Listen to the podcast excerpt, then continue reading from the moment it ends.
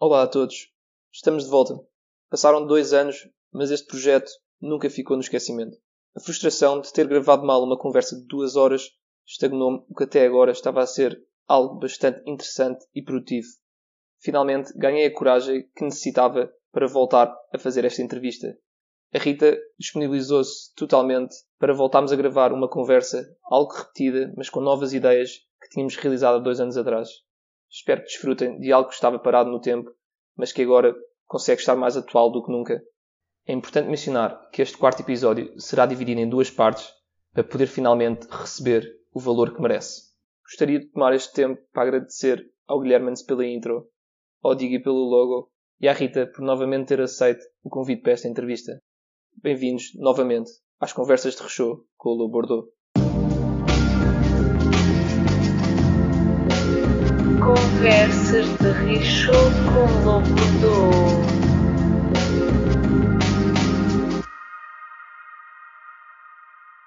Queres que eu trate por Rita Pessoa ou Rita Paiva Pessoa? Rita. Só Rita? Eu, eu agora, sim, eu agora ultimamente tenho tido a, é um bocado Dr. Jekyll e Mr. Hyde. O problema de, em Inglaterra toda a gente me chamava Maria. Então eu cheguei cá e agora estou a fazer um mestrado. E apresentei-me como Maria, que isto vai ser o meu alter ego também cá neste meio académico fechado. Uhum. E pronto, e as pessoas gozam um bocadinho comigo porque é estranho, não é? Tens dois nomes, de repente. É... Tu também tens dois nomes, não tens? É, eu, eu acho isso tem piada, porque eu acho que nós, nós pessoas com dois nomes criamos duas vertentes. Criamos a Uhum. vertente do João barra Maria, Uhum.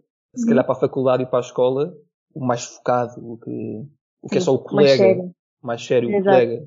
E depois, para os outros, quando estamos cá fora, é que somos o, o Lourenço e a Rita, o, verdadeiro e o real. Olha, por acaso eu Uhum. tenho uma teoria sobre isto, que eu acho que pessoas que nascem com dois nomes e que os pais dão dois nomes têm uma propensão maior para ter hum, problemas de dupla personalidade. O que é que achas em relação a isto? Achas possível em questões médicas ou não? Isso é uma questão interessante. Ah, Deixa-me só fazer uma pequena parte. Tem imensa graça como as pessoas, imagina, pela sua própria intuição, dizem: Eu acho que isto dá origem a este, a este diagnóstico clínico super específico. Exato. E acontece mesmo. Não, Lourenço, acho que não. Acho que não. Mas não faço ideia, pode haver.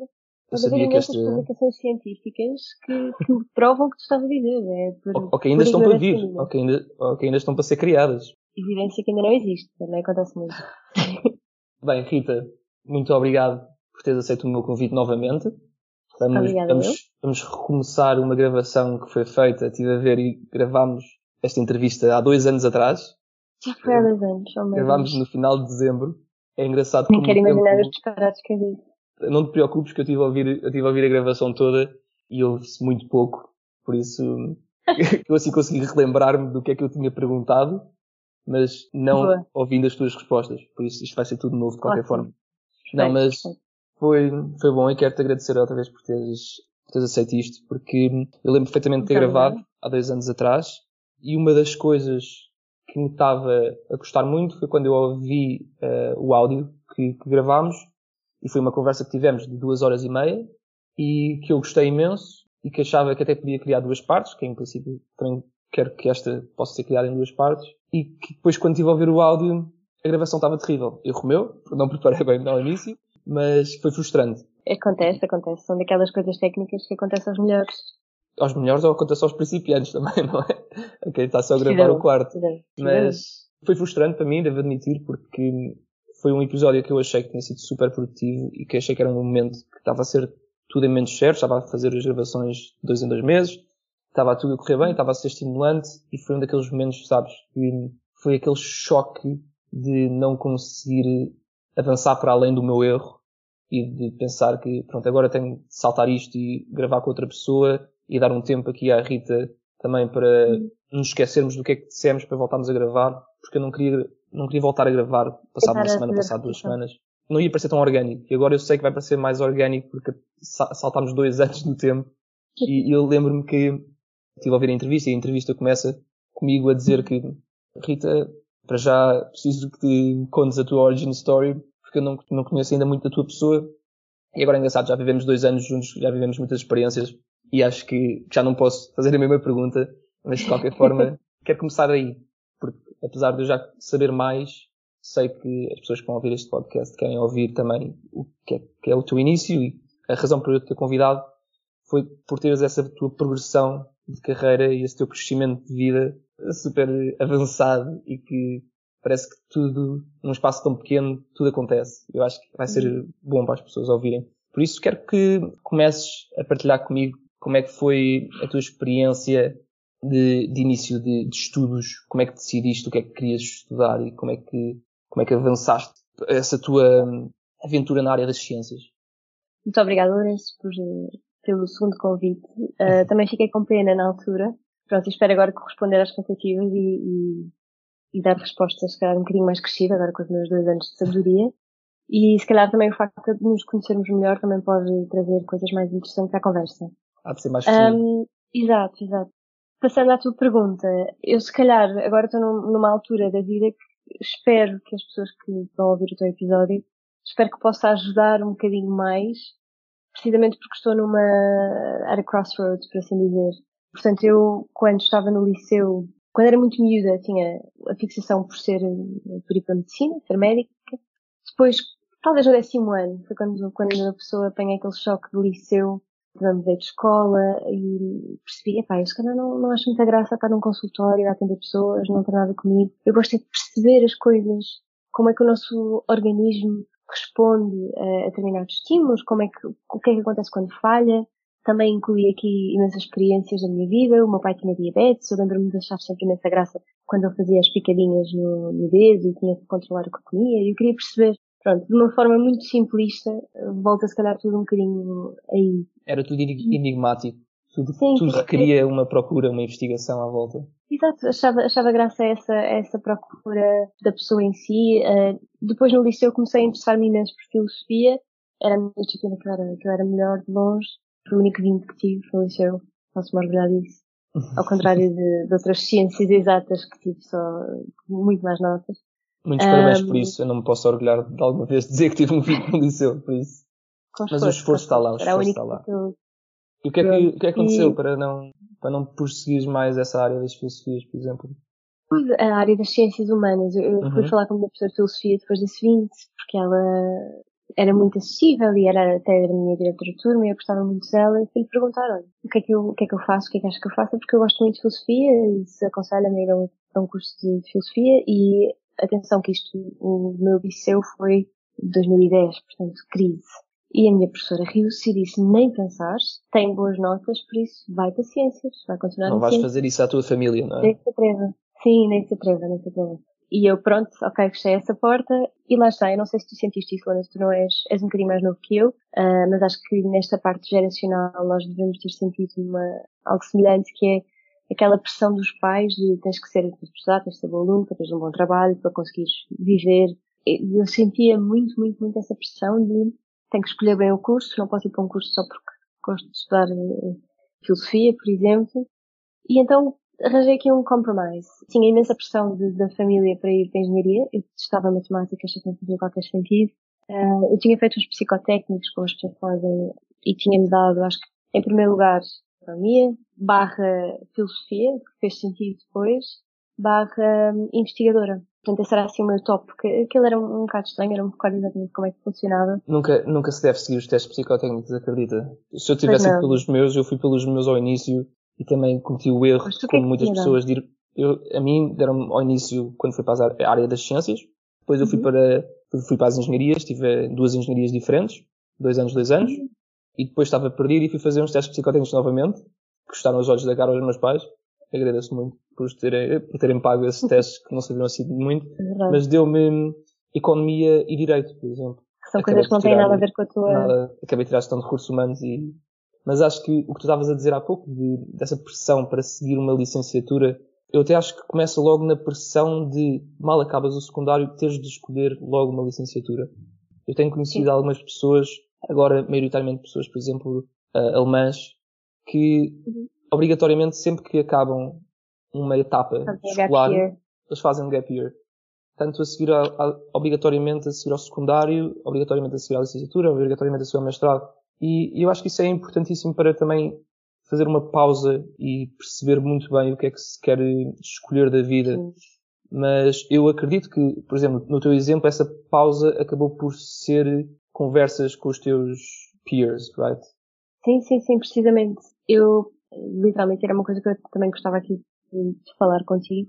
Agora está muito na moda, mas eu acho que é uma boa, há, há boas razões para estar na moda. Eu, na altura, comecei a ter os meus primeiros ataques de ansiedade fortes. Uhum precisamente porque essa escolha e o peso dessa escolha uh, não me estava a conseguir deixar dormir, e, ou seja, portanto, as pessoas lidam com, com pressões de maneira diferente, e eu nessa altura, e, e ainda hoje em dia sou um bocadinho assim, tudo que tenha essa dificuldade. Essa pressão. Essa pressão, exatamente. No meu caso, uh, afeta um bocadinho a minha saúde mental e, e minha, uh, o meu bem-estar, por assim dizer. Não, não de uma forma muito, muito fortes, mas lá está, estava a ter alguns ataques de ansiedade e não sabia bem o que é que era, fui à cardiologista e tudo, porque tinha um peso no coração pela primeira vez, uma coisa estranha.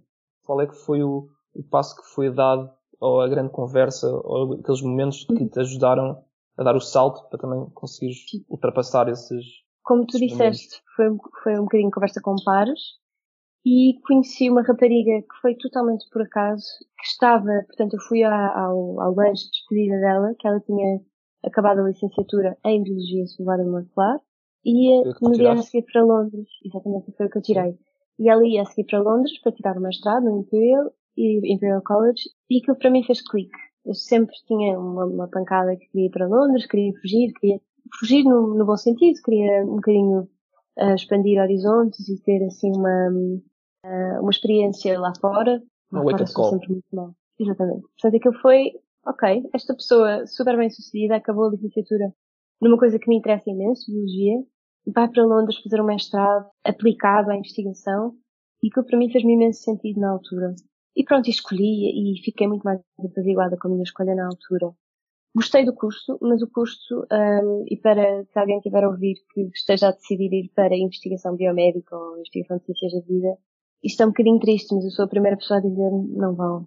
Sobretudo em Portugal, porque e isso aconteceu logo quando nós entramos no curso, quase no primeiro ano. Vocês aqui não vão ter oportunidades nenhumas, não há, não, não há dinheiro para investigação, é uma carreira muito difícil, tem sempre que ir lá para fora, ou seja, aí tive logo a confirmação, se eu quero fazer alguma coisa na minha vida, tenho mesmo que, que sair daqui durante um período de tempo da minha vida. Logo no primeiro ano, quer dizer que te fizeram logo essa chamada à realidade. Sim, mal sim, entraram, sim, já estavam a saber no que é, para o que é que estavam a entrar. Os meus professores foram das pessoas, na, na, na licenciatura, é das pessoas mais deprimidas que eu conheci na vida. E felizmente essa realidade não é a mesma no Reino Unido. Não é que o sistema seja muito diferente, mas onde há mais dinheiro é sempre mais fácil. E portanto foi quando, quando cheguei à licenciatura, senti-me assim um bocadinho misfit, uhum. porque não me via como bióloga e ainda hoje quando as pessoas me perguntam o que é que, mas o que é, o que, é, que é? Qual é a sua, a sua base? Supostamente sou bióloga, não é? Mas não me sinto, não me sinto bióloga, é um bocadinho estranho. E, e estavas há pouco a falar da tua experiência aí com mães. Uh, eu não conheço muito a realidade alemã, tenho alguns amigos alemães que fizeram precisamente o que tu estavas a dizer, esse gap year. Mas a realidade inglesa que eu conheço melhor é, não interessa muito, eles lá não fazem tanto o gap year, mas não interessa muito o que é que tu fazes a licenciatura. É muito menos valorizado, imagina. Eles têm licenciaturas em coisas tão específicas que ninguém te pergunta o que é que tu és. Ou seja, em Portugal nós ainda estamos muito agarrados às profissões, profissões típicas. És médico, és advogado, és economista, és... Enquanto que lá, uma pessoa que tem, por exemplo, a Theresa May, que foi primeira-ministra, não é que seja grande exemplo a senhora, mas pronto, ela fez PPE, que é Politics, portanto, uma cintura em, em ciência política, vá. Ou geografia, eu penso que era geografia até pronto, há, há, um, há um curso específico em Oxford que a maior parte dos ministros e deputados e pessoas de, desse meio político tiram, que é uma coisa que eu, que eu sei que em Portugal muitas vezes não há saída para aqueles cursos, porque se agarra muito à, odeio esta palavra, mas pronto, ao paradigma de tua licenciatura é aquilo que te define para o resto da vida. Isso é muito, é muito triste em Portugal. E, um, no fundo, o que estás a dizer é que também acaba por haver uma maior variedade, acaba por haver mais ramos de, como é que tu podes escolher ou o que é que tu podes estudar em formato de aprendizagem, não formato só de te identificares, não só um formato de identificação, de tirares um curso base para poderes dizer que és aquilo. Por exemplo, logo no meu primeiro emprego, não foi bem um emprego, foi mais um estágio em Londres, portanto logo a seguir ao mestrado, o meu chefe era, ele sim tinha feito um, uma licenciatura em genética, penso eu. Já agora, qual é que foi, qual é que foi o mestrado que, que escolheste? Desculpa interromper. Eu escolhi Molecular Medicine, Firma Clark, que sou assim uma coisa muito fancy, mas na verdade é um mestrado que está totalmente focado em preparar-te para o doutoramento, em okay. investigação biomédica. Ou seja, nós tínhamos, foi um mestrado interessantíssimo, eu adorei. Nós tínhamos seis meses de aulas e seis meses de projeto e tese. Nos seis meses de aulas, nós tivemos 90 aulas com, com 90 pessoas diferentes, ou quase, que era literalmente tudo que era cientistas de topo do King's, do Imperial, alguns de Oxford, que nos vinham falar sobre o que é que o meu laboratório investiga.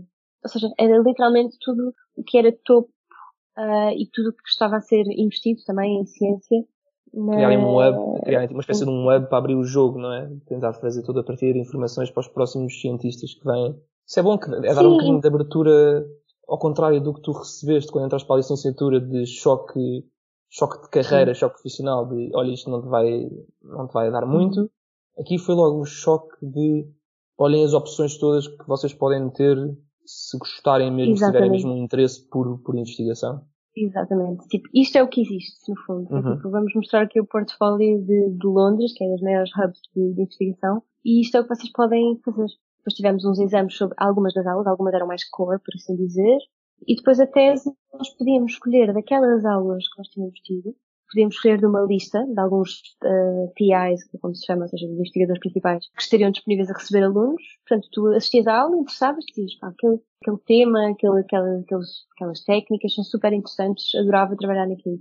Mandavas um e-mail ao professor, ias visitar o laboratório e ficavas, podias ou não ficar naquele laboratório. Havia há sempre aquele processo de escolha e de seleção em que o próprio laboratório te pode escolher. No teu uh, caso, qual é que foi a aula, recordas-te? Eu não gostei da, muito da aula, curiosamente. Okay curiosamente não gostei muito dela. Não era disciplina, aquilo era literalmente, imagina, era a mesma coisa que quis dar uma conferência durante seis meses. Em que ah, ok, são, eram quase palestras. Eram palestras sobre temas. Ok, Sim. ok. E eu, eu, na altura, no laboratório onde eu acabei por ficar, não foi o meu orientador que foi apresentar, foi tipo o chefe dele, que era o chefe de departamento e, e, e, tinha um laboratório muito grande. E eu não gostei particularmente da aula. O, o professor Pá, não era, não era um professor excelente, mas o tema interessava-me. Endocrinologia, ou seja, tudo que tem a ver com hormonas, regulamento de energia, de metabolismo, e diabetes, neste caso. E então acabei por, eu por acaso não estava nada interessada nesse projeto, mas um amigo meu tinha pedido, ah, não te importas de vir comigo ao laboratório, só para saber o que é que achas, eu estou mais ou menos interessado nesse projeto, e eu li o título e aquilo não me pareceu muito interessante, ou seja, eu lembrava mais ou menos da aula, não me pareceu muito interessante, era uma técnica muito específica, e fui com ele, e acabei por adorar laboratório, adorei tipo, as máquinas incríveis que eles tinham. Eles estavam a trabalhar com lasers, a ativar e a desativar uhum. células. E esse meu amigo Chris, por acaso alemão, eu, ah, não gostei muito. Eu, ótimo, fantástico, ficou com, ficou com o projeto. Sentiste que foi uma, uma ligação desde a tua escolha de, do que passaste com o teu pai e achaste que, quase que sentiste que foi um bocadinho o destino ali a chamar-te para uhum. continuares a desenvolver a investigação na área em que sim, foi sim. das primeiras coisas que descobriste que te interessava mais e que te dava mais vontade para descobrir o, o estranho. Uhum. É engraçado porque na minha cabeça eu acho que foi uma coincidência, mas provavelmente não. Uh, ou seja, pois é, isso eu queria saber se foi, se foi ativamente pensado sobre isso, não essa realização. Okay. Ou seja, foi uma coisa, ah, eu gosto disto, e se calhar uhum. eu gosto disto porque no passado lembro-me de estar interessada em, em ver isso, e abrir as enciclopédias de medicina que, que os meus pais tinham, e tentar perceber mais sobre aquela doença que eu tinha contacto. Sim. Mas não foi uma coisa consciente, não. Mas que gosto muito da endocrinologia, gosto. Eu depois acabei por sair um bocadinho da área da diabetes para a área da obesidade e aí não Sim. tenho assim grande contacto com, com essa doença. Isto já no doutoramento, mas pronto, o interesse inicial estava lá e, e foi uma experiência super gira, portanto, no, eu gostei muito de fazer aquele mestrado e um bocadinho aquilo que tu agora estás a passar e, e eu também gostava de te perguntar sobre isso a experiência de chegar a um país estrangeiro e de perceber, epá, de facto as pessoas são muito diferentes. Eu de facto estava numa bolha e não sabia, sem passar por isso, eu acho que é difícil explicar a alguém que nunca tenha saído do, do sítio onde está o que é que é conhecer pessoas diferentes, é, pessoas diferentes ou pessoas de sítios Sim. diferentes e, e conviver mesmo, conviver ativamente. Viagens são muito enriquecedoras, mas acho que é completamente diferente viver mesmo num país um, estrangeiro. Sim, na verdade, dois dos temas que eu queria abordar muito contigo agora, tá, esta, estamos a fazer uma direção boa, que é a direção do que é que foi, o que é que se está a tornar a tua carreira profissional e, mas antes podemos dar um bocadinho um toque nessa, nessa vida como expatriado, que eu acho que é importante e que pronto, como disseste que eu agora estou uh, também a ter esse, esse, tipo de experiência e que na verdade uma das coisas que eu queria saber logo ao início, mas depois neste trajeto já de adaptação, eu sei que não tivesse uma grande dificuldade a adaptar a Londres. Eu também acho que Londres é capaz de ser um dos sítios que nós como portugueses e uh, nós como europeus mais é mais fácil de uma pessoa se adaptar. Mas notaste alguns momentos ou processos durante a investigação, processos durante o estudo, no dia a dia nos laboratórios, em que sentiste que tu tinhas de tentar mudar um bocadinho a pessoa quem é que tu eras e tentares evoluir para conseguir estar bem integrada nesse, nesse grupo e depois para conseguir realizar a tese com, se com uma ideia e com uma forma de pensar mais inglesa do que se calhar portuguesa. Curiosamente, em termos de dia a dia, uhum. sim, uma adaptação brutal. Eu sei que é Claro que Londres é Londres e, e há imensos portugueses. Eu, por acaso, acabava por não mudar com, com portugueses nenhums. Fui para lá com uma, uma rapariga que conhecia do meu curso, que era um ano mais velha. Uh, mas acabei por ganhar o meu grupinho uh, e não, não, não tinha portugueses. Mas sim, em questões de dia a dia, apesar de ser um país mais próximo, senti muito isso e de certeza que tu sentiste isso vezes mil. Acredito que sim. Agora, na forma de pensar e de, por exemplo, no processo de estudo, eu, eu fui para Londres, o Imperial é, é dos melhores, das melhores escolas do mundo. Sim.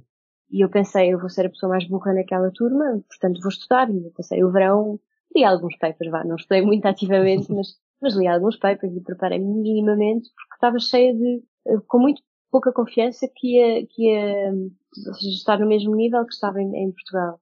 Isso não foi verdade de todo, ou seja, isso foi um, um mito desmistificado, por assim dizer, e e adaptei muito facilmente à forma de trabalhar deles. Até porque acabou por ser, portanto, o processo de projeto na, no meu mestrado acabou por ser a minha primeira experiência profissional lá. Ou seja, a minha educação profissional foi toda em Inglaterra. Posso dizer que o maior choque que eu apanhei na, minha vida profissional, por assim dizer, foi quando voltei para Portugal. Muito maior do que quando fui para lá, em termos, seja, em termos desta área profissional e estudo, está a ser muito mais difícil agora adaptar-me à forma portuguesa do que foi adaptar-me lá, porque eu acho que ainda era muito nova e então eu consegui, no fundo, moldar-me àquilo. Quer dizer que toda a tua forma de pensar e de, e de atividade em termos de investigação, quando começaste os teus estudos, foi sempre com um bocadinho com uma mentalidade inglesa e agora estás a ter a dificuldade de voltar. É, é, eu também fiz esta pergunta, no fundo, também para saber se essa crise, esses ataques de ansiedade que estavas a ter antes de fazer a escolha, se foi algo que sentiste novamente quando estavas lá, ou se foi algo que passou quando começaste a encontrar o teu caminho e se pusermos um bocadinho a pausa na ansiedade e também se perguntarmos no género em termos mais de problemas existenciais, de escolha, se foi uhum. também difícil ou isso aconteceu quando chegaste ali ao momento de continuar a investigação, continuar com a minha tese ou decidir mudar a minha vida completamente? Foi engraçado porque no final do mestrado, claro que houve a questão de e agora? Vou para uma uhum. consultora como mais de metade da minha turma foi, ou vou continuar nisto? E na, no meu, na minha defesa da, da minha tese, como eu tinha uma tese muito boa, não pelo meu trabalho, eu também me esforcei imenso, claro, mas o meu orientador o, era... Queres partilhar o nome da tese? Já agora. Optically decoding the islet, uh, the beta cell architecture, or the pancreatic islet architecture, acho que era assim, in type 2 diabetes. É um, é um nome muito estranho, mas... Isso é breaking it down. Sim, sim, sim. Breaking okay. it down é basicamente Optically decoding é descodificar opticamente. Opticamente nós estávamos a usar lasers. E explicando o título, basicamente o que nós fizemos foi utilizando modelos matemáticos que eu não fiz, obviamente, que o meu chefe já tinha desenvolvido, por assim dizer, e ele era veterinário, lá está, ou seja, estávamos há pouco a falar da, da questão das diferentes profissões acabarem Sim. por ir parar, uh, diferentes bases acabarem por parar nas diferentes profissões. Isso é super normal lá. E, portanto, ele era veterinário, tinha feito qualquer coisa em matemática aplicada que tinha ficado, tinha ficado expert naquilo, desenvolveu um modelo matemático e, essencialmente, o que nós, eh, quando eu cheguei ao laboratório, já, isso já estava mais ou menos, já havia a hipótese que algumas células beta do nosso pâncreas, as uhum. células beta são as produtoras de insulina, é aquilo que responde quando tu, quando tu ingeres alimentos, sobretudo ricos em hidratos de carbono, e que no fundo vão estabilizar novamente o teu organismo, portanto voltar ao nível de glucose no sangue certo, portanto sinalizam os teus músculos para obterem a glucose que precisam, glucose, açúcar, e portanto, como tem atrás, a hipótese que foi posta é que algumas destas células que produzem esta hormona que tem este efeito são mais importantes do que outras. Ou seja, há uma hierarquia de células beta E essa hierarquia é importante para garantir um bom funcionamento da libertação de insulina.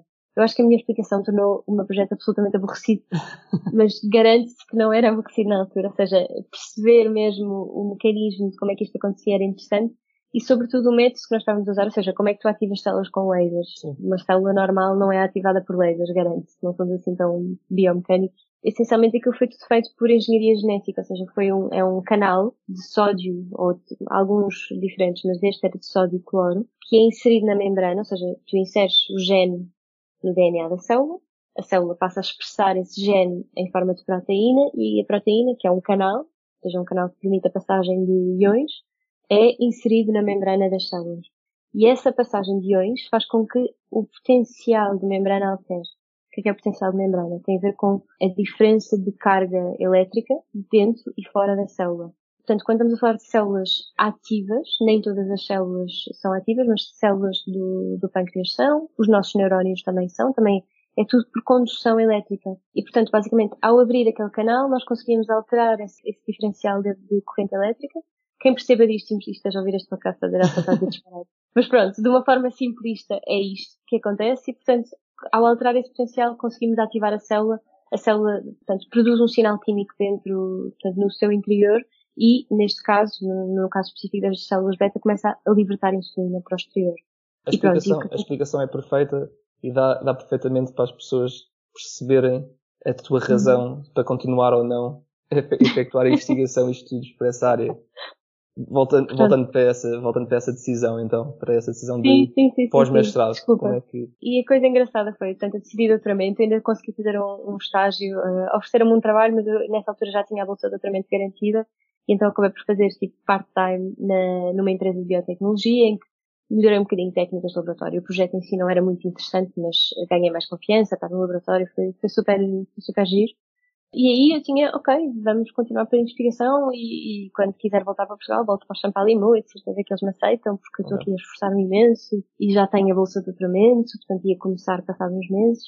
Até aí estava tudo bonito. Até aí uh, a Yellow Brick Road estava bem direcionada, tudo estava perfeito, perfeito. Estava super contente da vida. Uh, o doutoramento que eu, uh, ou seja, a bolsa que eu consegui foi no mesmo, no mesmo colégio, na, na Imperial College. Ia ter um doutoramento por um, uma faculdade muito boa. E o projeto era mais giro, portanto interessava mais, era mais a minha onda. E pronto, estava tudo ótimo. Começo o doutoramento e lá está, passado poucos meses, tivemos um, nós tivemos tipo, como é que se chama? Não era bem career advice, mas quase, com alguns investigadores mais velhos, portanto, investigadores que já eram investigadores principais, que já eram uhum. chefes de laboratório. E, e o, essa, essa conversa que tivemos com, com os PIs, essencialmente serviu para nos dizerem, bom, se vocês querem seguir a carreira de investigação, vocês têm que começar logo desde o segundo ano de doutoramento a falar com potenciais laboratórios para ir fazer o pós-doc, ou seja, tinhas quase acabado de chegar e tinhas já que estar a planear os, os cinco anos a seguir. E para além disso, começaram logo a dizer, portanto, isto foi a mulher PI que nos disse, que foi o que me deixou mais triste, vocês nem pensem em ter filhos antes do, do meio do primeiro pós-doc. Uh, eu lembro-me perfeitamente de estar com uma, para lá de uma colega minha, ficámos as duas a olhar uma para a outra, a pensar, ela não disse mesmo isto, isto não é possível. E nós e depois demos o feedback de ou seja, isto é uma coisa ótima que existe em Inglaterra, cá existe ainda pouco, que é as pessoas perguntam mesmo a tua opinião. Como estudante, Sim. o que é que correu bem, o que é que correu mal. Nós, lembro-me perfeitamente que nós dissemos, olha, esta conversa, naquele, quase nos primeiros meses do doutoramento não fez sentido nenhum. Desmotivou-me. E, sobre, e, e, sim, sobretudo não se deve dizer isto a... Claro. É engraçado as três wake-up calls que tiveste em três fases diferentes dos teus estudos, já reparaste? A primeira sendo uma de chegar pela primeira vez à licenciatura e dizer-te quase isto não tem futuro, a segunda uhum. mostrarem-te as estrelas, mostrarem-te o que é que é o, o que é que é o bonito, o que é que tu podes vir a fazer, uhum. e a terceira voltarem-te a puxar à realidade e dizerem-te para conseguires este objetivo, no fundo tens de cortar todas as tuas ideias, vontades a uma vida pessoal minimamente sim. normal. Sim, sim, sim, sim, tal e qual. Qual é a vantagem de, de Inglaterra versus Portugal neste aspecto também? É, mas não se preocupem, ou seja, no final desta conversa, mas uhum. não se preocupem, porque o doutoramento vos dá imensas ferramentas para vocês trabalharem no que quiserem. Imaginem, pânico total no início e depois, ok, se calhar eu posso fazer outras coisas. E foi um bocadinho aí que começou, logo, logo nesse início, e a minha bolsa já previa isso, ou seja, já havia programas específicos que podias candidatar para fazer estágios fora, e foi exatamente isso que eu fiz, seja pagos, portanto não, não havia aquela, aquele pânico de como é que eu vou pagar a renda, etc. Sim. E tem essa vantagem de esta vida é muito difícil. Eu, eu tinha um, um, amigo que dizia muito que ele era chefe de laboratório, foi chefe de laboratório muito cedo, portanto aos 30 e poucos anos, e médico. Dizia 30 por uma linha, dormia 5 horas por noite, não tinha vida pessoal praticamente. Ele dizia, a investigação é um, um desporto de alta competição. Quem não quer estar no desporto de alta competição tem que sair depois do doutoramento. Sim. Portanto, ele dizia, ok, queres fazer o doutoramento? Na altura que vais para o doutoramento ainda não sabes muito bem ainda não tens uma ideia assim tão fixa de quem tu és e do que é que. Eu comecei o doutoramento com 21, ia fazer 22, penso eu, quase no mês a seguir. Mas, és, és uma criança ainda, não, é, é estranho criança, já te dedicares e já, já teres uma mentalidade de atleta de competição, que pronto, que acontece também quando uma pessoa quer mesmo ser um atleta de uhum. competição e também começas super novo. Mas é diferente. Porque Mas é, diferente. é, é uma paixão. Pode vir desde o início, diferente. não é? Sim, pode Exato, vir desde há 10 anos atrás. Isto é uma paixão que tu ganhaste há 4 anos, não é? E, mas a, questão engraçada que, que eu estava a dizer é que podes não querer ser um atleta de competição e fazer disto a tua vida, fazer a investigação a tua vida e avançar com este doutoramento para sempre, mas ao mesmo tempo dão-te o lado positivo, do género de uhum. Aqui tens à mesma as ferramentas que depois podes voltar para Portugal e aplicar. E se uhum. calhar isso para nós acontece muito que é ao contrário, que é o género, tu tiras isto e o objetivo para tirar este curso, tirar este mestrado é para praticar o que estudaste e não Sim. só para obter ferramentas que podes aplicar uh, a trabalhos futuros, não é? Precisamente, precisamente. Eu acho que isso é uma falha grande que nós temos, uh, uma mentalidade ainda, ainda reduzida nesse, nesse campo. Quando é que chegou aquele Tanto... ponto em que tu viste que tinha de ser uma, pronto, já percebi que pelo menos não tiveste uma, um momento break it or make it, de, ok, tenho de tomar aqui uma decisão super repentina se quer ir para a direita ou quer ir para a esquerda. Mas como, quando é que foi assim o momento em que percebeste que isto vai ser para fazer? Eu gostaria que fosse algo mais e gostaria se calhar que a investigação fosse algo mais, mas quando tomaste mesmo a realização de que não era, não isto. era isto que querias uhum. fazer para a vida, sim. Eu acho que foi uma decisão muito gradual, mas okay. sim, mas lembro, mas lembro-me perfeitamente do momento em que foi tipo a decisão final. Estava no Canadá, numa conferência, que adorei, ou seja, eu fui para lá e estava, estava numa fase de doutoramento que acho que qualquer pessoa que passa por um doutoramento, sobretudo em investigação, tem essa fase que é estou farta disto, isto é horrível, isto tira-nos tempo e vida e podia estar a fazer outras coisas e pronto. Há momentos difíceis de fazer um doutoramento em que as coisas não correm como nós queremos, nunca correm. E, mas cheguei, cheguei ao Canadá, uma conferência de neuroendocrinologia, portanto é literalmente tudo o que eu adorava, e nessa fase de desilusão, acabei por ver palestras interessantíssimas. Mas eu gosto mesmo disto, de facto, a dizer esse, esse reforço. E conheci uma rapariga super curioso que ela tinha o nome de Eulália Rodrigues, nunca mais me esqueci do nome da rapariga. Okay. E fui falar com ela, tipo, olá, tudo bem? Tipo, pensei que ela era portuguesa e ela ficou lá para mim, sorry, what? eu muito confusa, ela era de Goa, indiana. Eu não fazia ideia, mas muita gente na Índia ainda tem nomes muito portugueses, portanto, nosso colonialismo. E ela, ou seja, nem fazia ideia tinha passado português, ou seja, ela diz, portanto, este é, este é o nome da minha família, olha, ainda bem que descobri agora que tenho português na família, provavelmente. Uh, e ficámos a falar e fomos depois sair depois da conferência com, com um grupinho e tive imenso tempo a falar com ela. E ela, portanto, fez a licenciatura a alguns, não, não me recordo onde, foi para a Austrália, para um laboratório muito bom em Melbourne, uma universidade muito boa em Melbourne, fazer o pós-doc. Uhum. E agora já estava a preparar, portanto ela estava lá a apresentar um póster e estava, estava já no fundo a, preparar o seu, a sua saída do laboratório na Austrália, provavelmente para ir para o Texas. Acho estranho uh, que ela tivesse querido sair, mas pronto. Sim, Desculpa, mas lá está, e eu perguntei-lhe, mas foi exatamente essa a minha pergunta, mas uhum. estás a gostar de viver na Austrália, ela está a adorar. E eu, mas não te importas de, ela já tinha 30, 30 e pouco, 31, 32, não te importas de, de agora, assim, de repente aos 32 ir para uma cidade nova, ainda por cima nos Estados Unidos. Eles trabalham muito, muito no, na área, nesta área. E ela, não, isto é mesmo o que eu gosto, eu não me importo nada de, durante toda a minha vida, 5 a 5 anos mudar. E eu tive aquela realização de isto não é para mim. É quase uma afirmação de que ela não, não quer ser uma pessoa que cria raízes num sítio e fica para sempre. Sim. Exato. Para e ela, é totalmente é... natural, sim. Mas é, é, preciso ter essa, essa vontade. O que estás a dizer é que é preciso ter essa, essa, essa à vontade para conseguir sim. tomar as rédeas para sim. fazer investigação para o resto da vida, é isso? Ou, ou, então, ou então podes fazer outra coisa. Portanto, em Londres isso era possível. Eu acho que uhum. se quisesse ter ficado em Londres uh, num pós-doc, aliás, eu, eu, ainda fiz um pós-doc durante uns meses, uh, eu teria conseguido, porque eu vinha de um laboratório muito bom, de uma universidade muito boa, e tu facilmente, ou mais facilmente ou menos facilmente, consegues ficar mais ou menos no mesmo espaço. Se vens de Londres, isso não é tão verdade noutros sítios. Mas quer dizer, tens o elemento da sorte, tens o elemento do teu chefe querer publicar ou não. Por exemplo, o meu trabalho de doutoramento ainda não foi publicado. E isto uhum. seria impactante se eu quisesse ter ficado em, em investigação, ainda não ter o trabalho publicado. Portanto, há muitos fatores que não dependem de ti. Eu detestava essa falta de controle. Ou seja, eu posso estar aqui a esforçar-me imenso, o projeto não dar em nada, porque a ciência é mesmo assim, a maior parte da ciência falha, e tudo o resto correr mal, ou seja, há muita falta de controle. Agora, se tu me perguntasses, mas e se tu pudesses ficar no laboratório em Lisboa uhum. a trabalhar o resto da tua vida, ou seja, ir fazendo as coisas de investigação com um salário razoável, não, não, não, isso não era motiva neste momento, pelo menos. Sim, se fosse uh, só pelo desejo de descoberta. Exato. Farias isso no uh, sítio eu onde não, ficar. Claro, eu aí não, não, não mudaria, não, não, houve uma coisa que eu descobri que gosto mais, mas, mas pronto, podemos, podemos passar a, essa fase. Exato. Pronto, o que eu ia dizer é que primeiro é bom ver que tu és uma pessoa que consegue lidar com essas adversidades e que vê-se consegue ter um, uma vontade para, como estavas a dizer, a investigação é preciso quase saber ser desapontado, porque podes não ter os resultados que é suposto. E é engraçado a forma como tu de vez em quando foste desapontada pela forma como a carreira podia ou não ir, e mesmo assim conseguiste encontrar role models, até role models femininos, que, é, que eu acho que é onde se calhar é mais uhum. fácil, onde conseguiste criar uma identificação que é, que é bom, pelos vistos na origem, no início, para escolher a licenciatura e no final, e esses, esses exemplos acabaram por te ditar ou acabaram por te ajudar a direcionar a tua carreira e não só perder o rumo.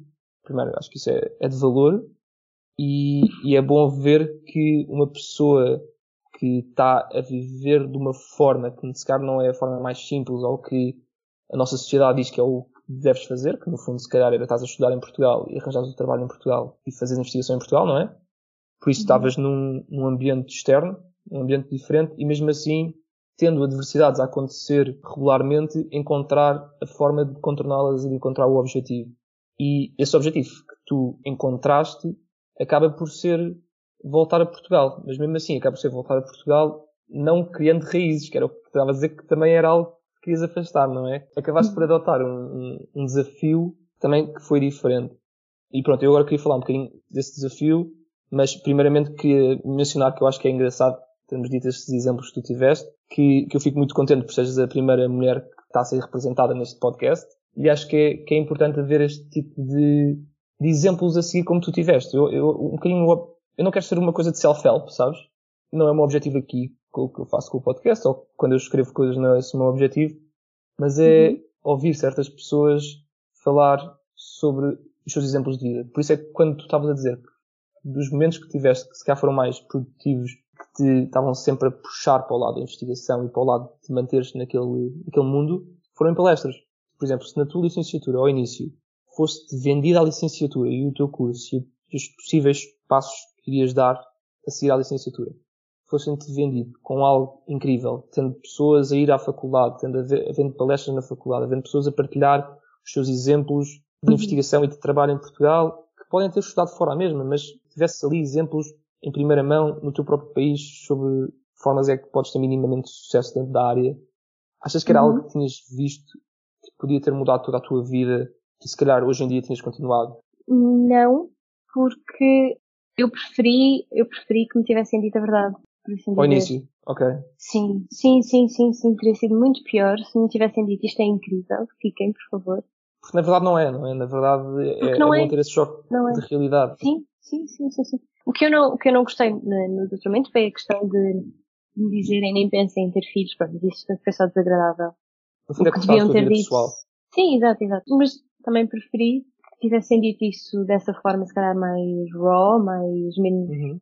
polite, por assim dizer, porque foi a maneira que eu percebi, ou seja, lá está, com esse choque que como é que funcionavam as coisas. E portanto eu, eu percebo o, o que estavas a dizer relativamente à representatividade de ser importantíssimo nós termos role models eu acho que até que me faltou isso, por assim dizer, ou seja, na própria escolha da licenciatura em si. Portanto, eu conheci uma pessoa que, no fundo, acabou por definir o resto da minha vida. Sim. Mas seria muito mais interessante no liceu, provavelmente até mesmo dando aquela oportunidade das pessoas fazerem um gap year, haver uma explicação das profissões, do que é que são as profissões. E, e dou-te um exemplo. Eu, na altura que acabei o segundo, segundo ano, não tinha média para medicina.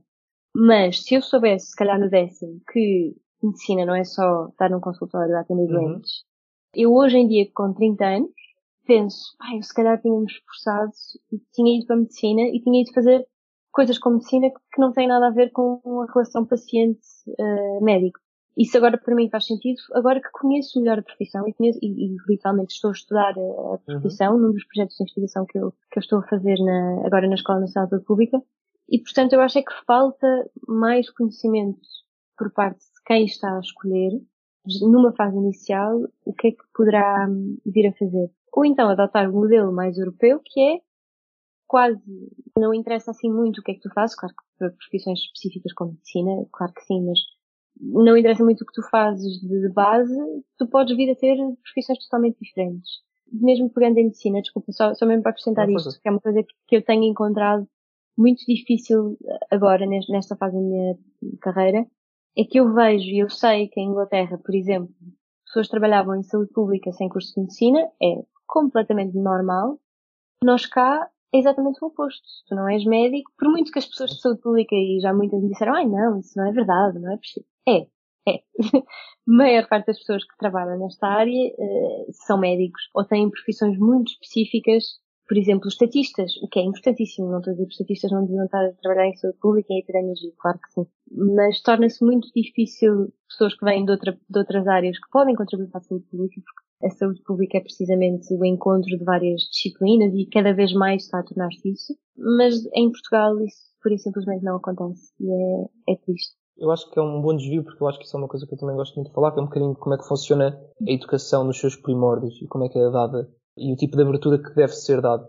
Eu concordo logo ao início de achar é importante haver esse tipo logo de abertura e de explicação e logo de sobrecarga de informação do que é que são os cursos, o que é que são os mestrados, o que é que são os trabalhos que uma pessoa pode, pode vir a ter logo ali no décimo, décimo primeiro ano, que é quando estás a escolher o que é que tu queres, quando acabaste de escolher a área que queres. A nossa cultura empresarial é muito do que tu tiras é o que tu acabas por trabalhar.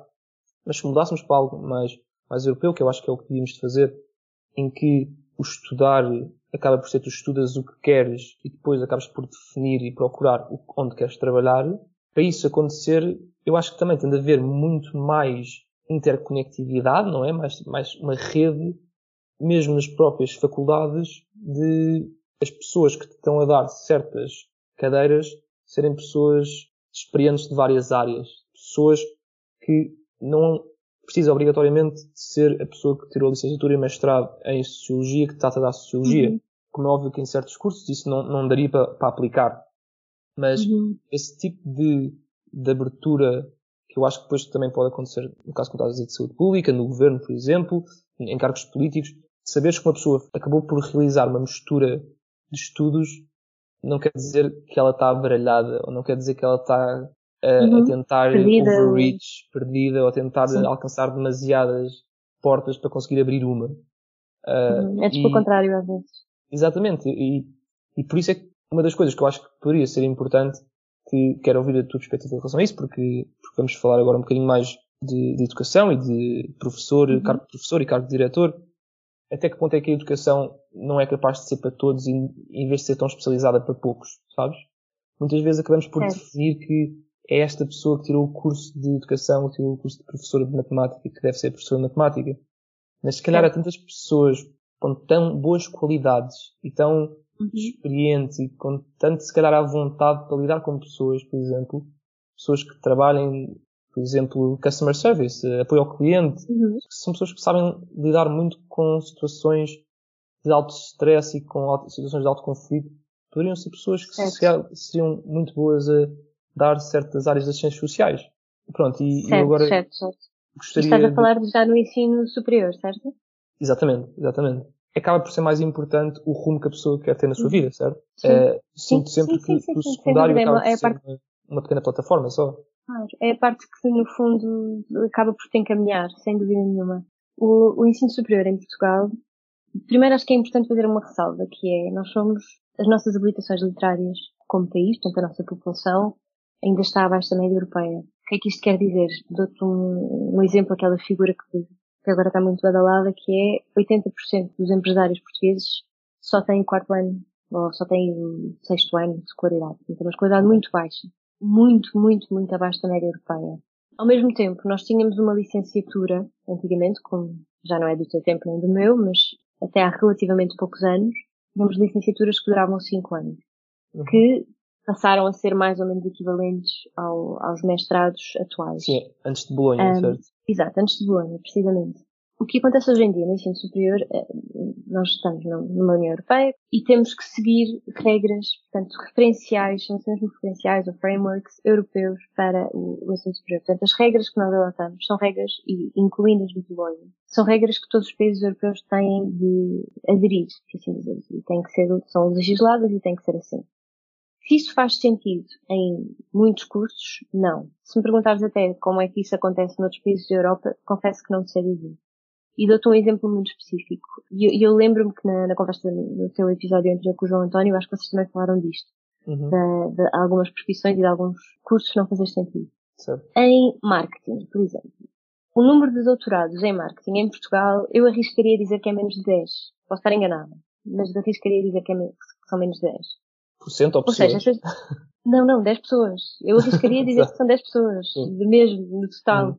Posso estar muito enganada, atenção, mas a verdade é que isto é representativo de, de, de uma realidade que eu sei que é, essa sim é a verdade.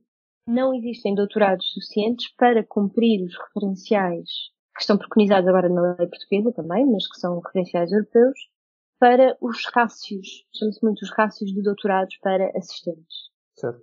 Eu concordo plenamente quando dizes pessoas que tenham uma experiência profissional específica podem enriquecer muito mais uma aula, uma unidade curricular, uma disciplina, uh, do que um doutorado que tenha experiência teórica na, naquele tema, aquela área científica, portanto lhe chamar assim. No entanto, ou seja, eh, aquilo que está legislado, aquilo que são os referenciais europeus e nacionais, não tem, não, não tem isso em conta.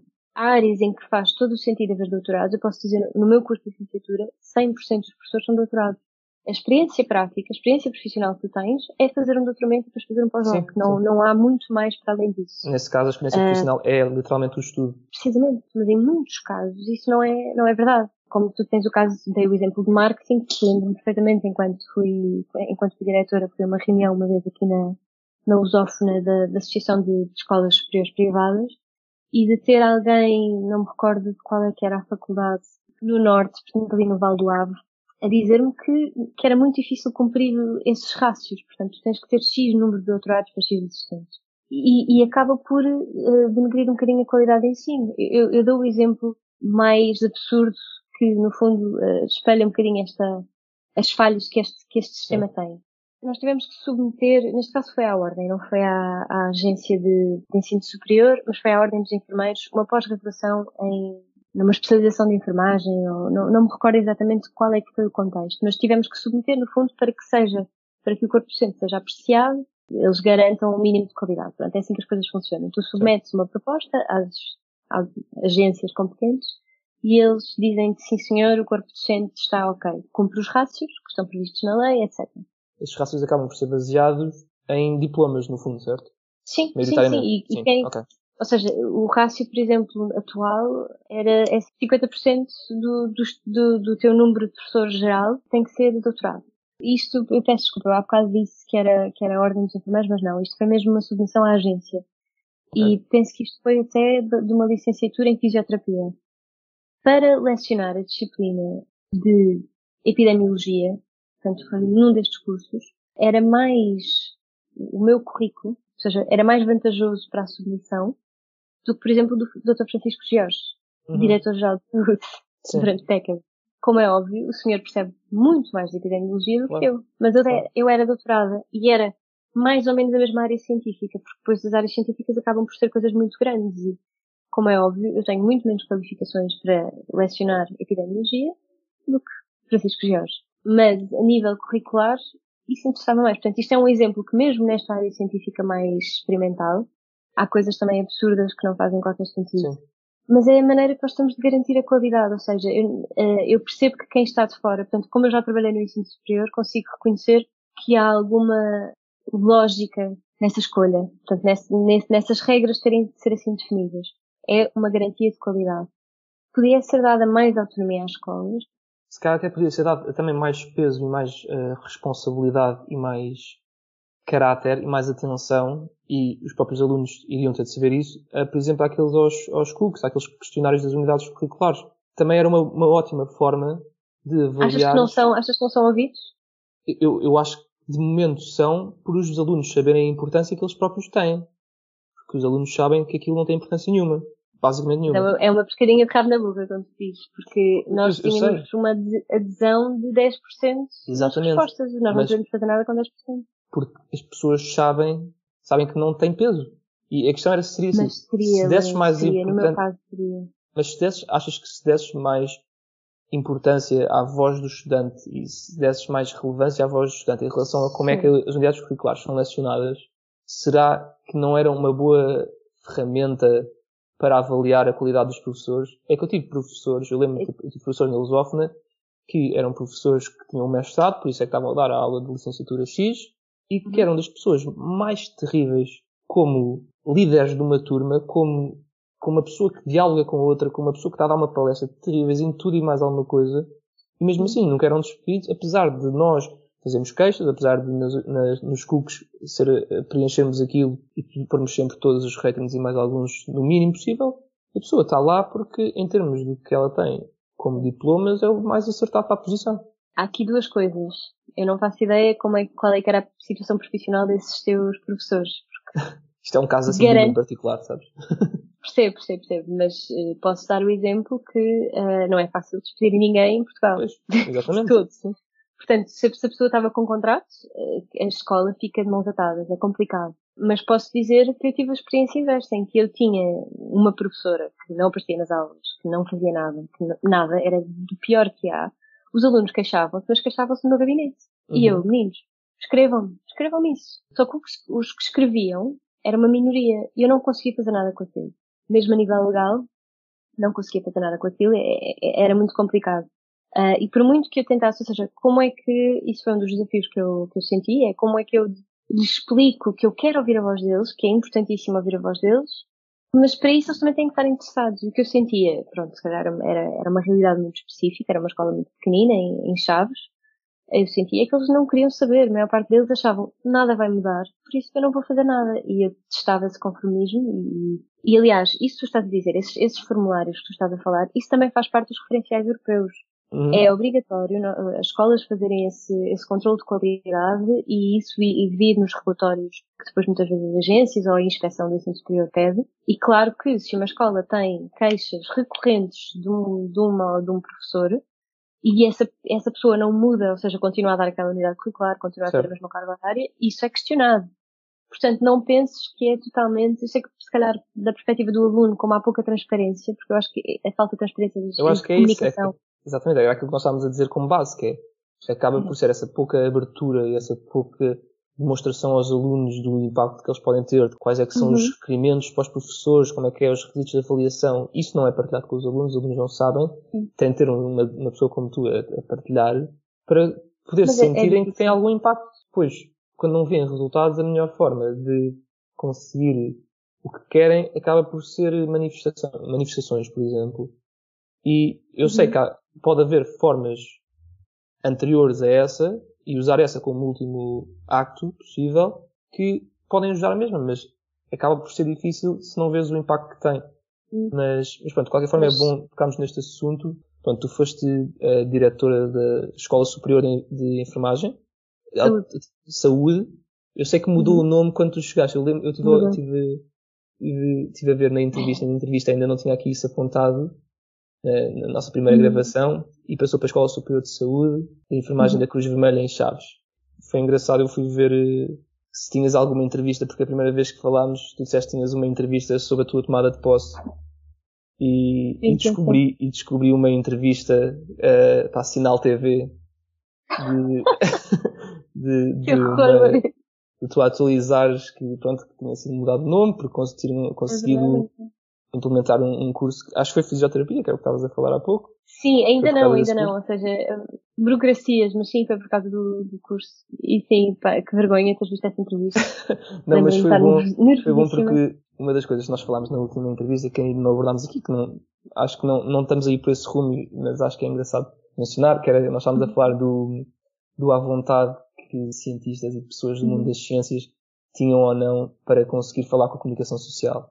Porque tu tinhas dito que no, no teu, na tua primeira vez, eh, quando tomaste posse, não, não correu assim tão bem. Mas eu agora estava a ver esta segunda e foi, foi giro, porque quando uma pessoa já te conhece um bocadinho mais, quando já vê uma evolução no caráter e na posição, vê-se perfeitamente que já estás uma pessoa muito mais confiante de quem és e da Sim, posição que sim, estavas sim, a tomar. sim.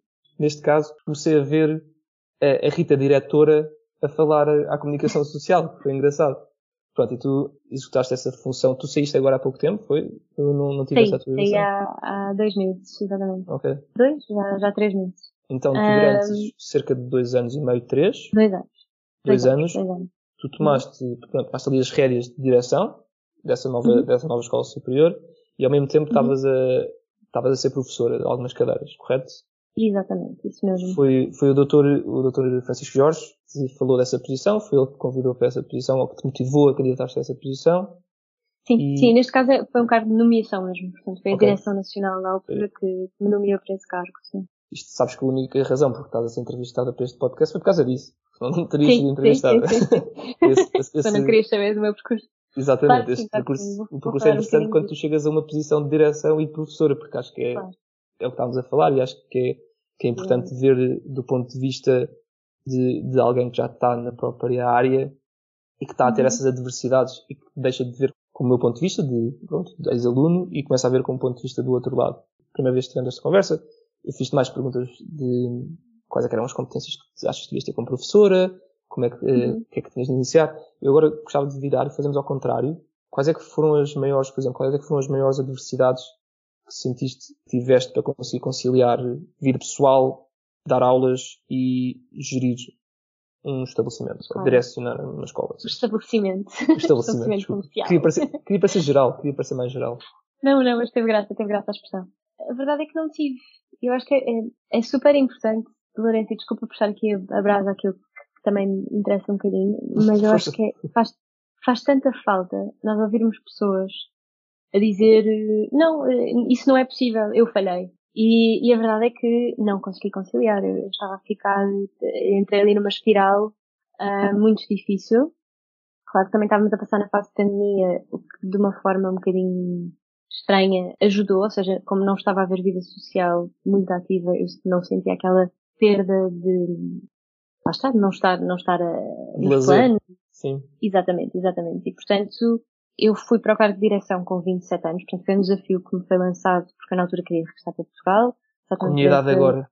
só para, só para dar aqui um pequeno contexto, portanto, eu tinha acabado o doutoramento e tinha feito um estágio em políticas de saúde, que é uma coisa que não existe em Portugal, e fui falar com, o Dr. Francisco Jorge, tinha o contacto por acaso, também daqueles acasos da vida, e fui falar com ele, e ele desafiou-me, portanto, ele viu o meu currículo e disse, olha, esqueça a saúde pública e políticas de saúde, venha-me a trabalhar para a Cruz Vermelha, e estava mesmo a entrar a, a pandemia, eu tinha que decidir se ficava em Londres ou não, e, e decidi voltar. Quando assumi o, o cargo, eu nunca tinha tido experiências de gestão, ou seja, aquilo que se calhar foi o maior choque inicial foi um, um dia, pouco tempo depois de eu ter entrado, em que eu tive três pessoas a chorar no meu gabinete, coisas pessoais, coisas da vida, coisas do trabalho, e depois lembro-me chegar a casa às sete, completamente exausta, de ter estado a lidar com, com, com o impacto emocional das pessoas, e ainda ter que ir preparar uma aula para o dia a seguir às nove da manhã, e pensar o que é que eu fiz à minha vida, ou Uhum. seja, não, não houve, não houve assim muito, muito, esse conciliar foi muito não existente. E a verdade é que também tive muita sorte de ter o apoio do, do meu namorado. Se não tivesse sido ele, eu acho que não tinha conseguido ir para Chaves, na altura, nas alturas em que ele passava lá tempo comigo e passava assim grandes, longos períodos de tempo, cozinhava para mim, fazia tudo em casa, tratava das coisas básicas que eu acabava por não ter tempo Ter tempo para para- pensar. E, e eu acho que essa parte também é muito importante quando uma pessoa assume um desafio assim tão, tão grande e tão, Sim. Ter ali um suporte emocional sim, Porque, apesar de não teres esses, esses momentos de lazer, tu tinhas uma pessoa que te podia dar essa pausa da vida profissional. Uhum. Como tu disseste, não tendo uma experiência de gestão, mesmo assim, apostaram em ti pelo teu, pela pessoa que és, sabes? Não tanto se calhar por tanto o teu doutoramento ou pelo currículo, mas também vê-se que foi um bocadinho Uhum. uma aposta, certo? Se calhar o que faria sentido em Portugal seria buscar uma pessoa que tenha tirado uma, um mestrado. Com experiência em gestão, minimamente, não é? Neste, neste, caso não, neste caso por acaso não, porque, ou seja, se tu fores a ver todos os reitores e diretores de escolas são pessoas com o meu percurso, só que okay. com mais 20 anos de experiência, normalmente. Sim. Em que já, já tiveram, já foram, ou seja, já estavam no sistema, já faziam parte de conceitos científicos, já faziam parte de direções da área, portanto já estavam dentro do ensino há mais tempo. Uhum. E eu, foi literalmente cheguei, e isto tem muito a ver também com a, com a maneira do Dr. Francisco George trabalhar, que ele gosta muito de coisas assim inovadoras. Eu acho que quanto mais ele, uh, ele entra dentro da sua, da sua reforma, agora da DGS já há muito tempo, mais inovador e mais apostar em coisas diferentes ele quer. E foi um bocadinho isso que estás a dizer, ou seja, ele gostou muito do meu currículo. Eu era doutorada para aquele cargo tem mesmo de ser doutorado, também está preconizado na, na, na legislação. Não é muito fácil encontrar pessoas para ir para chaves, ou seja, não foi eu provavelmente não fui logo a primeira opção, portanto foi uma coisa que eles estavam, eu sei, sabia que eles estavam à procura desta pessoa já há bastantes meses, e portanto a parte da experiência de gestão não, neste caso do ensino superior não acontece muito, não acontece muito assim. Mencionaste chaves, mencionaste que foi um dos, um dos requerimentos para o processo de seleção, por exemplo. Sentiste que um dos fatores que foi, que prejudicou um pouco esse teu percurso, achas que se tivesse sido em Lisboa, em que também tinhas o teu namorado uh, em Lisboa e tinhas, se calhar, o resto dos teus amigos também em Lisboa, tinhas a tua uhum. mãe, tinhas a tua família. Achas que teria simplificado mais o teu dia a dia? Ou é mesmo a questão de ter sido direção e professora que foi uma das coisas que não combinam bem? Eu, eu acho que combinam bem para quem já tem traqueios e gosta. A parte do professora foi uma coisa que eu nunca tinha experimentado e toda a gente me dizia, vai, mas se calhar gostas, se calhar tens imenso jeito. Não tem, não tem. Porque eu acho que os meus alunos até me deram um presente quando eu me vi embora e foram muito queridos. Portanto, eu por um lado até senti, ok, se calhar não fui assim tão má nestes dois anos.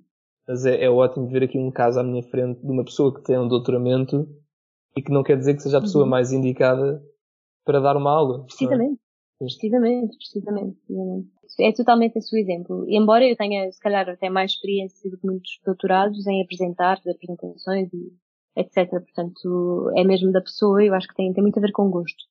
Depois, eu nunca, é difícil imaginar porque eu acho que nunca teria este cargo em Lisboa e houve muita coisa, muita da dificuldade que eu encontrei foi precisamente por serem chaves.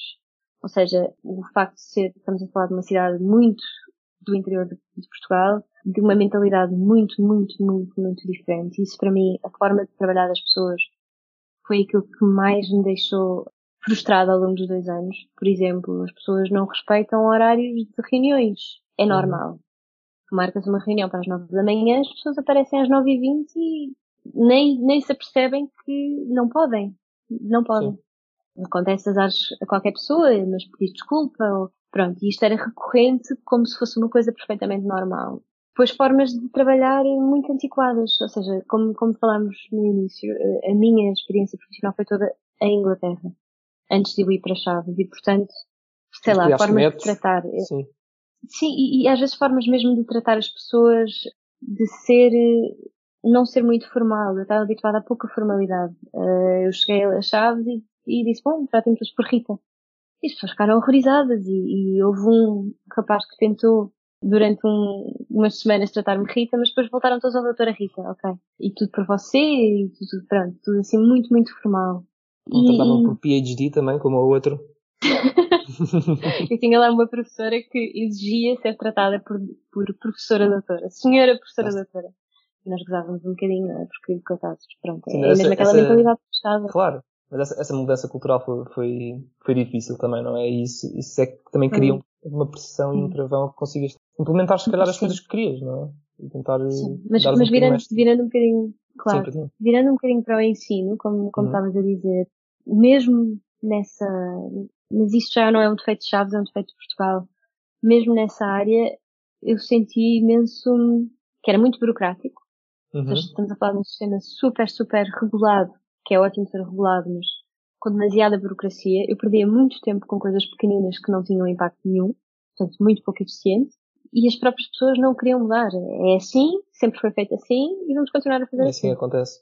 Tem um caso engraçado é. que é giro mencionado isso em Portugal, mas eu acho que acaba por ser sempre uh, métodos de gestão e acaba por ser sempre pelas pessoas e, e tipo instituição que é, porque tive um Uhum. exemplo de um, de um amigo meu aqui na Austrália que, começou a trabalhar para um hotel, promovido para assistant manager do hotel, promovido para manager e pediram para que ele fosse para a Tasmânia para fazer manager do hotel na Tasmânia.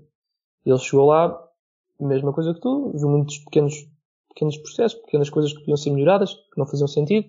Como é óbvio, como um bom português e que está dedicado ao trabalho que está a fazer, aponta tudo, ensinou tudo aos diretores e eles acabaram por despedir. Por ele tá- estar a tentar fazer algum Mudar tipo de coisas. Melhoria no que está a passar. E, e eu ia te perguntar uma coisa acerca disso, que é, achas que, capaz de ser pela questão cultural, pelo, pelo sítio também, eh, mas achas que a tua idade, quando tomaste as rédeas da posição, foi um fator que também foi influente para as pessoas à tua volta, se calhar eh, estarem mais a- atrito em relação aos, ao, que estavas a Sem tentar dúvida. implementar? Sem dúvida. Houve duas coisas in- interessantes que aconteceram. Os não docentes passaram, no meu, no meu entender e, e naquilo que eu senti, passaram a gostar muito de mim e a tratar-me muito bem. E eu ganhei ali aliados e amigos. Hoje em Uhum. dia, as pessoas com quem eu falo ainda hoje de Chaves são os não docentes. Portanto, a secretária da direção, que é uma miúda, acho que tem a tua idade impecável, tenho ainda saudades de trabalhar com ela. Se ela ouvir isto, Sónia, um beijinho.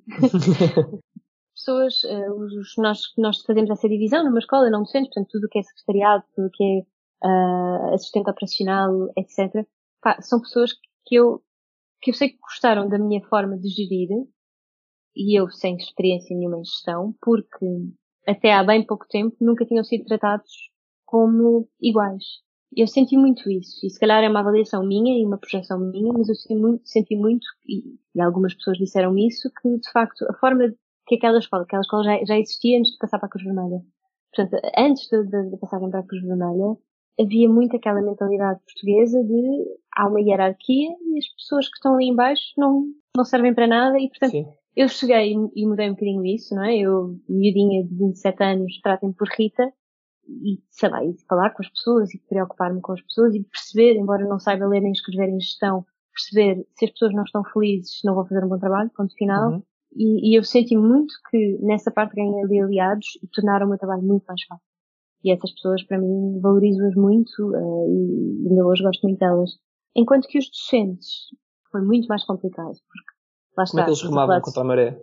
não queriam mudar processos. E houve uma vez uma professora que eu até respeito e quem tem alguma, tem, quem gosta e que tem alguma admiração, uma vez eu expliquei-lhe que aquilo que ela estava a fazer não podia ser feito daquela forma.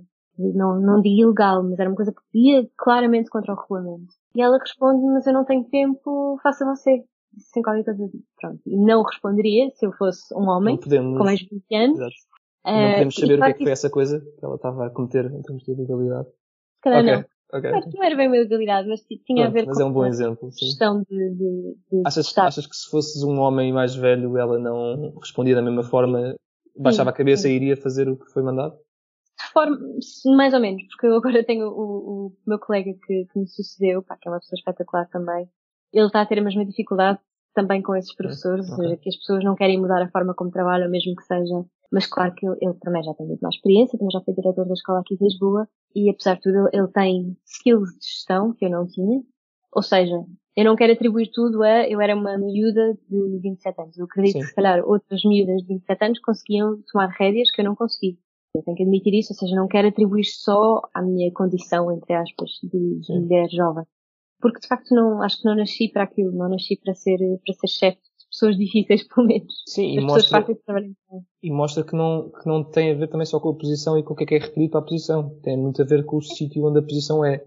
E percebe-se que se calhar uma pessoa com skills diferentes ali Uhum. podia ter dificuldades à mesma pelo tipo de sítio onde estava a trabalhar. E pronto, pelas pessoas, por ser um sítio isolado no norte. Isso, isso mostra que, que também são fatores que são um bocadinho decisivos.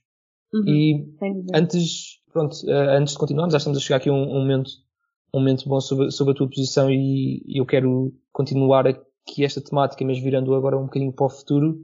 Vamos fazer uma pequena pausa e continuamos isto na, na segunda parte do podcast. Pode ser? Pode ser. Boa. Muito obrigado. Já voltamos. Obrigada.